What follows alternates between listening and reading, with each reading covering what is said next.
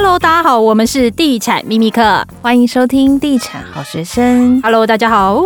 这一集呢，我们还是邀请到我们调通最出名的妈妈上仙呢。嗨，大家好，我是林森北路最出名的臭死了妈妈上仙哦。为 什么要臭死了？因为我没酒量，也没酒胆，所以我就先自己贬低自己。因为刚刚 Sam 迟到五分钟，他就叫他罚，一进来就先叫我罚四罚四瓶是高粱，是不是？但是 Sam 蛮会喝的啦。哎呀，我就真的没有啊，我就没办法、欸。那你你酒量好吗？我喝麻油鸡就挂。啊！那你这样还当妈妈桑？对啊，这样可以吗？我都说我是靠美貌跟口才啊，然后客人就 呃，我以为你很会喝哎、欸，对我看起来很会喝，对你看起来蛮会喝的，对大家都说哦，你看还有这高龄没啊？没有我超出啦，我真的是连喝烧酒鸡都会喝到直接睡着的那一种。那你可以先跟大家分享一下，那你既然连喝烧酒鸡都会喝醉，你当初是怎么踏进这一行？太好奇。对啊，这样可以吗？没有一个这个进入这职业的考试是喝酒吗？被钱逼到了啊！哦，对啊，就是被钱逼到，负债的关系吗？对，就是负债啊。就是我那时候做传直销，嗯，对，然后我后来发现它是个骗人的商品，然后后来我就协助我的下线退货，然后他们呃。因为大家都是背着贷款进来的，然后我就能够帮他们回收多少是多少，所以我就急速负债到八十几万，所以最低应缴金额就缴不起了。而且因为我以前是专柜小姐，然后我这些下线都是我的专柜的同事，可能隔壁柜、楼上柜或者是楼下的柜这样，然后呃就没有没不想要让他们亏到那么多，对，然后所以就会。想说，那我就呃一个人亏就好了，我就把钱都给他们就，就就是薪水不够付最低应缴金额，我就想说，那我去林森北路打工，因为我在战前星光三月啊，然后就去林森北很近。这件事情其实我蛮佩服的，因为你发现这个传直销它可能是一个骗局之后，你居然是就是用自己的钱来退给这些下线，也就是想说。呃，与其大家都信用破产，倒不如就我一个人就好。然后你就去上班了。我就是北齐。你那时候不是有借那个乔治玛丽卡吗？有啊，第一批的受害人。对，因为那个 George America 的那个办公那个什么。呃，营业出来登记处之类，就在星光三月附近呢，也就一楼啊。你的地缘关系好强烈啊！就是去借那个星光三越九九没有，然后去后面林森北上班。而且那时候我们因为我是星光，就是站柜人员，所以就是你会有稳定收入，然后看起来也不错，所以那个信用卡一拿下来都十万起跳，嗯，就是那个额度都，而且那时候很好办，对不对？很好办，就随便填一填就好了，然后你就会拿这一张卡，然后去。去还这一张卡，像周卷妹就现金卡嘛，你就从现金卡里面拿钱出来，然后去缴其他的卡费。哦，那个时候利率应该很高哦，然后你就就就对，很高，二十趴，二十趴，天哪，真的很很高哎。他以前呃那时候也没有，就是好好的推广信用是什么东西，很重要，对对，根本就不太晓得。所以你就是拿 A 去补 B 这样子，对，然后然后那个洞越来越大，就越来越大。然后就被迫进入了酒店业。对，而且而且最好笑的是，我的专柜同事都说你不会喝酒哎、欸，因为我们专柜同事下班都会去喝酒或跳舞，那年轻人嘛。然后我都是顾包包的那一个，就你去做酒店，然后但是因为那时候也无法跟他们解释说什么是日式酒店，什么是台式酒店啊，我只觉得我这个台呃日式酒店很棒，跟一般印象的酒店不一样。嗯，对，然后。我实在很难解释，说我不用被客人吃豆腐，我也不用被灌酒，因为我们日式酒店开一瓶威士忌五千块起跳，嗯，然后你在那边拼酒的时候，客人还会跟你说：“你怎么了？心情不好吗？”你喝慢一点，我带你去外面喝这样之类的。哎，这听起来很不错哎，不会逼酒。因为在台式酒店哈，威士忌比较便宜，酒比较便宜，他小姐要另外算钱。可是日式酒店小姐不用算钱，小姐是公台的，就是我们像华灯初上一样。我们每一桌都会去打招呼，都可以坐下来打招呼，这样对。然后如果你在那边心情不好，然后在那边狂灌酒，那个日本客人会吓到。所以赚的是酒钱就对了。我们赚的是抽成跟底薪呐。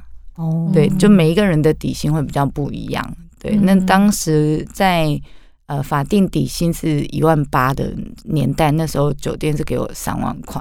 哦，很高哎、欸！对对对，对啊，这个那时候专柜小姐大概多少？呃，因为我们专柜就底薪一万八加抽成嘛，业绩抽成，所以大概每个月平均在三万多。然后呃，周年庆的时候或者是母亲节档期，你有可能会领到六万多。嗯，听起来也不错哦、嗯。对对对，薪水、嗯、是不差啦，但就是很超。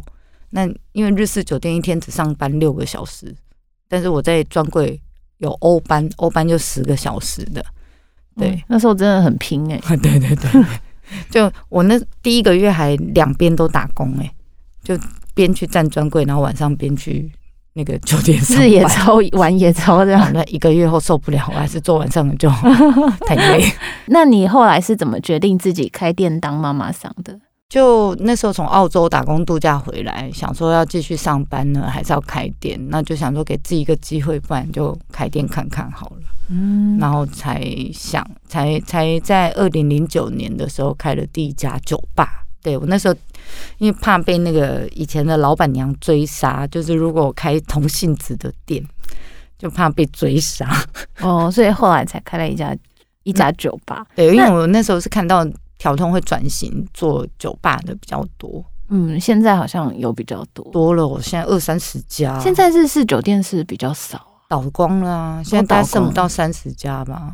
哦，因为日我们讲什么是日式酒店，日式酒店就是呃，我的客人都是日本人，消费模式、服务方式都偏日本人喜欢的，叫日式酒店。那日式酒店我主要的 TA 就是日本人，可是我现在日本人严重不够啊。对啊，好像啊，现在没有人来啊。对啊，那那到底要做什么呢？所以我只能接台湾客人啊。可是我接台湾客人的话，规矩跟模式就一定要做调整。好，那比如说规矩跟模式是什么？是台湾人重的是感觉，然后日本客人重的是细节。嗯，对，就举例，比如说举例来说，我靠近桌面，我一定要蹲下。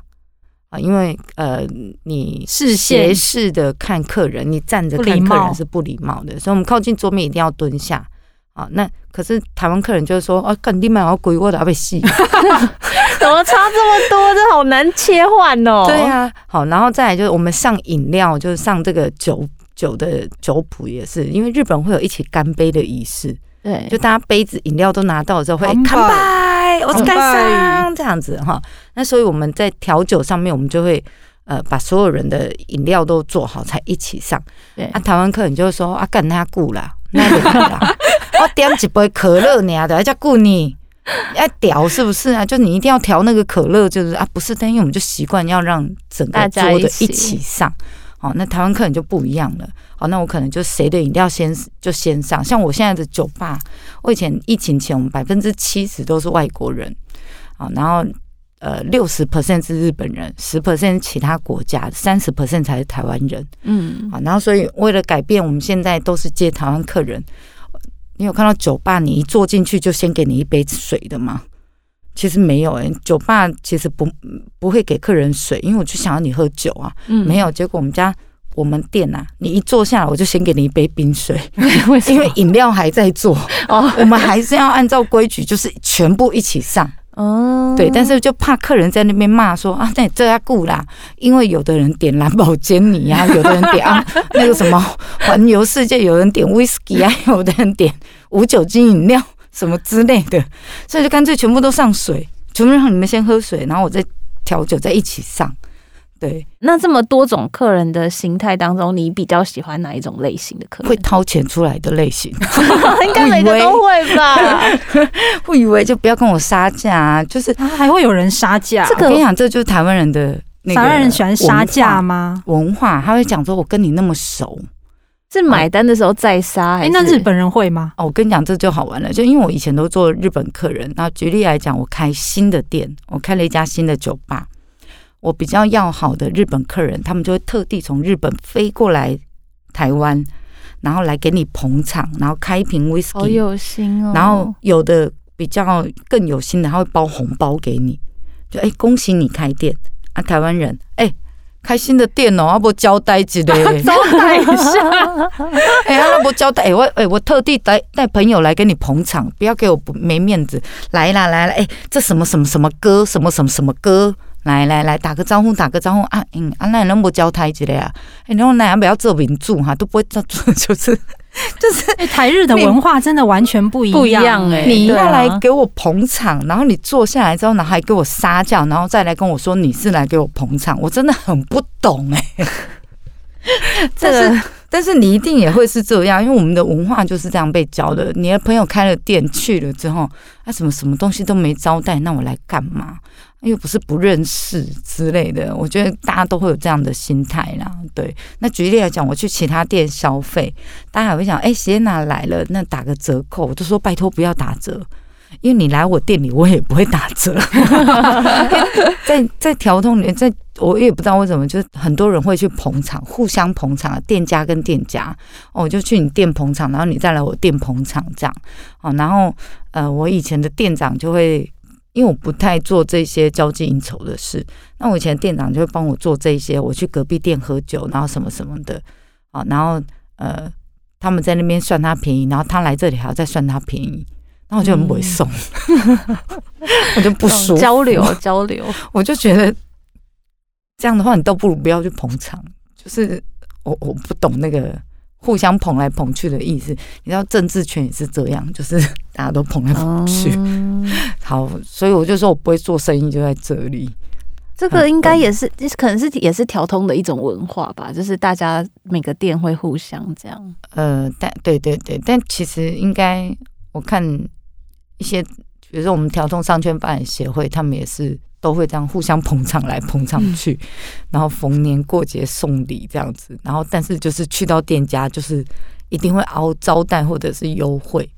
那那这两年疫情的影响，调通这边是不是生意影响很多？对，然后你知道以前我从来没有想过调通会开什么推理酒吧、桌游酒吧这种东西。条通不是大部分的客人都是晚上去，他们都已经这么累，然后十一晚上十一二点会想要在那边推理跟桌游吗？没有，因为条通最近比较多年轻人会出现的，所以我就有看到那个桌游的酒吧也在条通开，我觉得这个也很特别哦。在华灯初上之前，我真的不会想象有这样子的。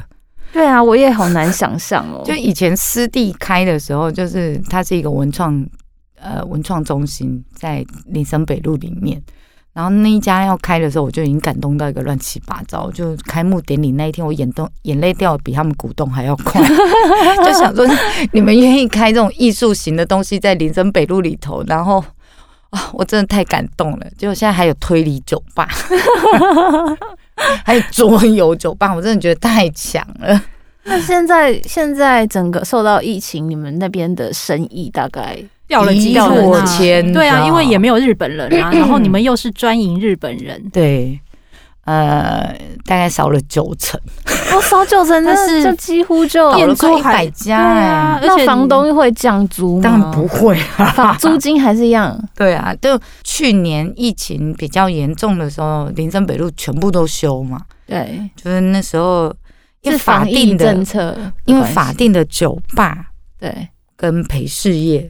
跟实际上经营的其实有很大的落差，嗯，因为我们的烟酒防治法是在两千年的时候制定的，嗯，这是已经二十二年前的法规了，嗯嗯，对。然后去年的时候，很多酒吧业，就是你们年轻人知道的酒吧，就是没有陪侍，然后有比较漂亮的 fancy 的调酒，然后你可以拍照上传 Instagram 这样子，然后有专业的调酒师，然后有好喝的酒精饮料。然后有呃轻松，然后或者是典雅的空间。那像这样子的地方，有的店会供餐，有的店不会供餐嘛。像这种店都是挂在餐厅牌上面，可是我们都讲酒吧。嗯，所以那时候陈时中呃有公布说八大行业不可以营业，然后酒吧不可以营业的时候，哦，我们也是酒吧，那我们就跟着停好了。但其实你知道。呃，政府想的酒吧是有陪侍的哦，是有陪侍，就你要付小姐钱，小姐会陪你聊天，帮你倒酒这样子。但其实我们现在大家所有人印象中的那个酒吧，酒吧其实是没有小姐的。嗯嗯，对，我们服务生是一定会有，但有男有女。对，然后你不用另外付什么一十分钟或二十分钟给他台费，这样都不用。对，所以那时候去年的时候就全部都吓到，然后警察也搞不清楚，警察就觉得啊，你就酒吧啊啊，政府就说酒吧不能开呀。哦，然后我我就在那边讲说，可是我们是餐厅牌，餐厅可以开，我们也可以开。对，因为那时候餐厅是，然后管区的说，不啊，你的公立酒吧，你在酒吧没使亏啊，搞不清楚，你就被迫停业，对，我就被迫停业了，对，我就被迫停业两个月。我跟你讲，不是只有我而已，是全台湾的，嗯，全台湾酒吧业全部停业。那因为你知道，我们酒吧呃卖的都是酒嘛。对，然后在酒精当中，我们又不能卖分装酒，就是分装酒是什么意思？分装酒就比如说调酒，把它弄成一小包一小包，你回到家自己倒在一块，加入。哦，不能外带，不能叫 Uber Eats 来外带。对，不能外送，因为第一个你无法确认呃是否满十八。哦，对对对。好，来网络上面我们自己做 Google 表单送给自己的熟客，就有一家店被抓了，也是不行，你酒网络不能卖酒，靠。哦，真的限制也是限制很多。那你要怎么突破这个困境啊？我们就只好自己，我们是当时是直接开呃线上聊天，因为大家都在家里嘛，隔离嘛。我这好厉害哟！对，我们就开那个 Zoom 这样子，然后线上聊天，然后客人呃，比如日本的客人、泰国的客人。住在泰国的日本人啊，好国际哦，对对对啊，好国际。然后住在美国的客人，然后什么之类的，我们就呃二四六会固定开直播，那我就付员工薪水，你在家里开直播，然后准备饮料，看是要喝酒还是要喝什么都可以，然后就在线上直接开喝这样子。你的收入呢？我的收入就会变成是那个呃，我们会分小房间，one by one。就比如说，客人可以指定说我要跟你聊天聊天，那我们就会开一个房间出去啊，然后十分钟，十分钟一百块，客人就要先汇款到呃公司指定的账户，对公司的户头，那你就可以分出去，呃五分钟是一百块啦，五分钟你就切出去，然后跟这个客人五分钟聊天。哇哦，脑筋动很快耶！可但是你知道那一个月。也才不到一两千块的营业，可是你也是从线下转到线上啊，根本赚不了什么钱呐、啊。但是你说那个店租的部分是你最大的支出嘛？那一个月大概店租要多少？因为我有两家店，我还为了宣传日式酒店文化，租了一间日式酒店。哦，因为我本身做酒吧的，然后酒吧的氛围其实不太适合做日式酒店的介绍，所以我还特地租了一间，然后我还没有申请任何补助。一间大概要多少？自己的钱一间都要七万多哦，那也不便宜耶。对啊，对对啊。然后呃，我疫情就是那个时候有其中一个房东是只收我一半的费用啊，这还蛮佛心的。对啊，不然但另外一间就没有。共体时间啊，他说干我屁事哦，好狠哦。对啊。那除了租金的支出之外啊，那个装潢那些成本大概要抓多少？如果是一个店面的话，啊、呃，我觉得是呃，很多人都这样问我，因为我很多客人都想要自己开，然后他们来问我，我都会反过来说，那你开店的预算是多少？哦，有预算多少就可以做多少事，这样子。哎呀，你当然也可以非常工业风，全部拆掉。